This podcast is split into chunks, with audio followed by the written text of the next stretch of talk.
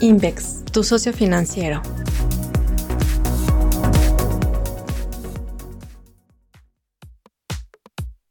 Invex Análisis. Interpretando el rumbo económico con Ricardo Aguilar. Después de la histórica caída observada en el PIB del segundo trimestre del año, es muy probable que la actividad comience a aumentar a partir del periodo julio-septiembre de 2020. Por otra parte, si bien estos crecimientos podrían ser significativos, tal vez sean insuficientes para alcanzar los niveles del PIB que habíamos visto antes del inicio de la crisis. En particular, mientras el desempleo se mantenga elevado y mientras una reapertura parcial se traduzca en contrataciones parciales, el mercado laboral no repuntará y sobre todo no logrará recuperar pronto los más de 20 millones de empleos que se perdieron durante la pandemia o más bien durante los meses más duros de esta. No por nada, las solicitudes iniciales del seguro de desempleo se mantienen por encima del millón de unidades desde hace 20 semanas y por ahora no se ve algo que pueda cambiar la tendencia de este indicador. En particular, llama mucho la atención que las solicitudes no han podido consolidarse por debajo del millón de unidades, en parte porque muchísima gente desempleada prefiere recibir los beneficios por desempleo que regresar a trabajar y percibir un salario que probablemente sea menor que estos beneficios. Sin duda esto genera incentivos perversos para que la gente prefiera quedarse en casa recibiendo más de lo que podría obtener trabajando afuera. Mientras el mercado laboral de Estados Unidos se mantenga deprimido, también ocurrirá lo mismo con el consumo variable que representa más de dos terceras partes del PIB norteamericano.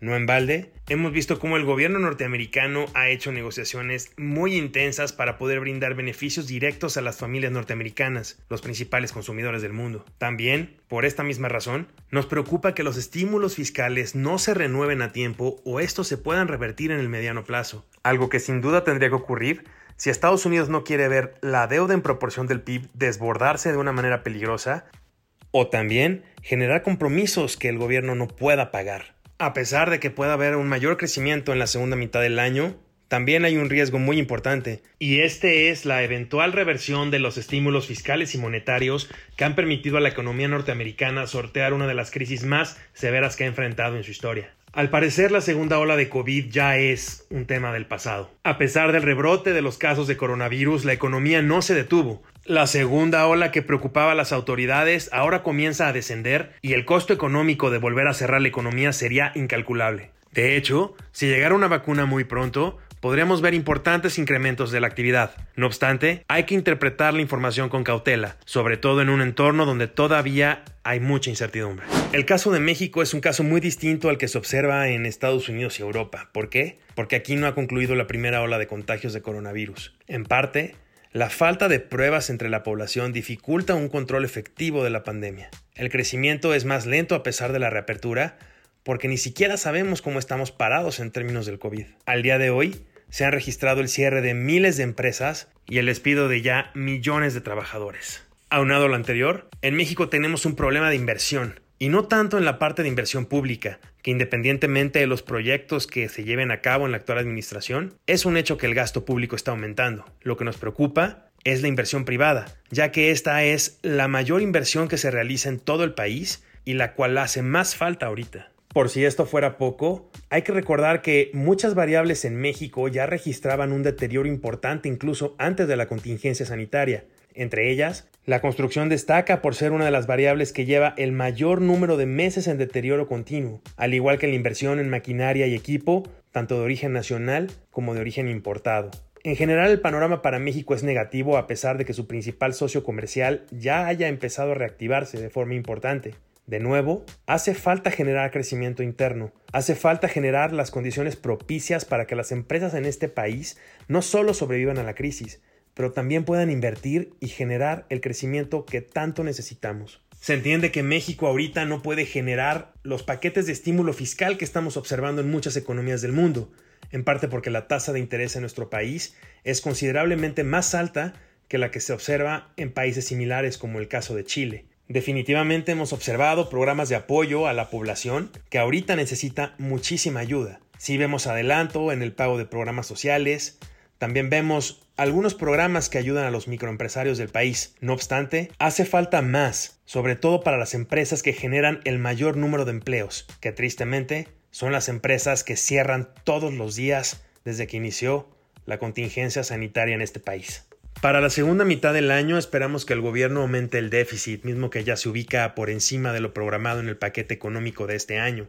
Este aumento en el déficit no será por estímulos fiscales o deducciones de impuestos que puedan beneficiar a las empresas en esta época tan dura. Más bien, esperamos que el gobierno gaste más en los proyectos que ahorita se consideran como estandarte y también en la lucha contra el coronavirus que en este país no cede. Banco de México continuará con los estímulos monetarios, pero muy probablemente haga una pausa en este ciclo porque, por un lado, a México no le conviene tener una tasa de interés real negativa que desincentive la inversión o fomente la salida de capitales. Asimismo, hay que recordar que el tipo de cambio que ahorita ha mostrado cierta estabilidad se devaluó de una manera muy importante en los meses más álgidos de la pandemia y una baja en las tasas de interés podría definitivamente debilitar el valor de nuestra moneda.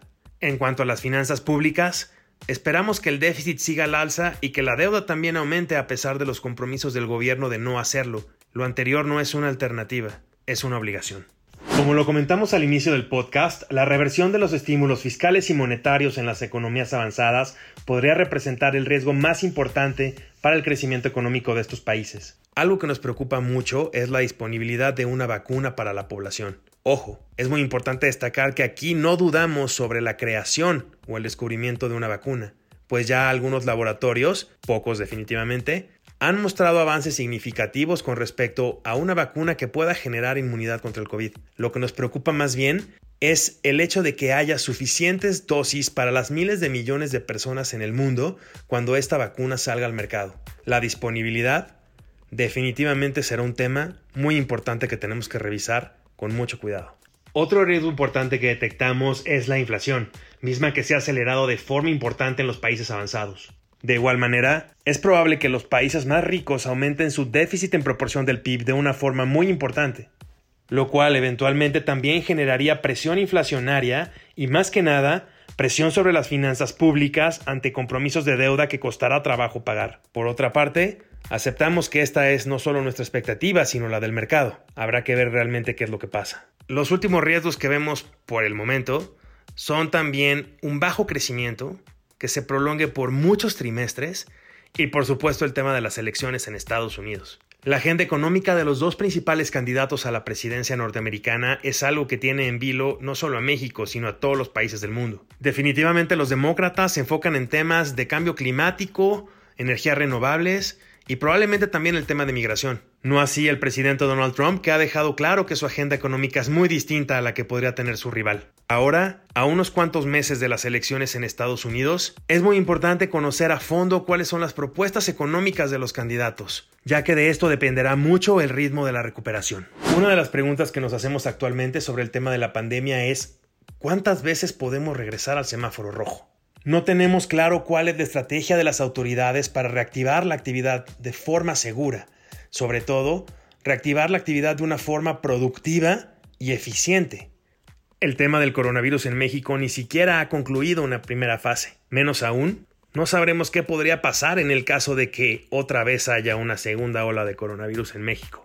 Otro riesgo importante que enfrenta el país es la falta de claridad en el tema de las inversiones. ¿Acaso volverá el gobierno a deshacer contratos de inversión con el sector privado? Es muy importante que haya reglas claras del juego, porque otra vez la inversión privada es de los principales motores del empleo y el bienestar en nuestro país. No podemos darle la espalda. Un riesgo muy importante que detectamos es aquel relacionado con petróleos mexicanos. ¿Acaso el gobierno de México aumentará el déficit para salvar a Pemex? ¿Esto podría comprometer a las finanzas públicas en el largo plazo? ¿Acaso México perderá su grado de inversión principalmente por el tema de Pemex? Estas incógnitas no solo las tenemos aquí, sino también las tienen muchos analistas en el mercado. Definitivamente Pemex ha sido un lastre para el gobierno por el mal manejo de la paraestatal, pero ahora podría serlo por una política que no está muy clara y que parece no ser muy eficiente. Los resultados trimestrales de Pemex cada vez son peores y no podríamos descartar que esto empeorara todavía más. Como todos en este país, queremos que a México le vaya bien. No obstante, para ello hay que empezar a hacer las cosas bien desde el principio. No esperamos que México pierda el grado de inversión este año y probablemente el próximo tampoco. Primero habrán más advertencias de las calificadoras sobre la necesidad de poner en orden las principales estrategias de esta administración. Si esto puede llegar a ocurrir en algún momento, entonces el panorama podría ser menos negativo. De nuevo, el tiempo lo dirá.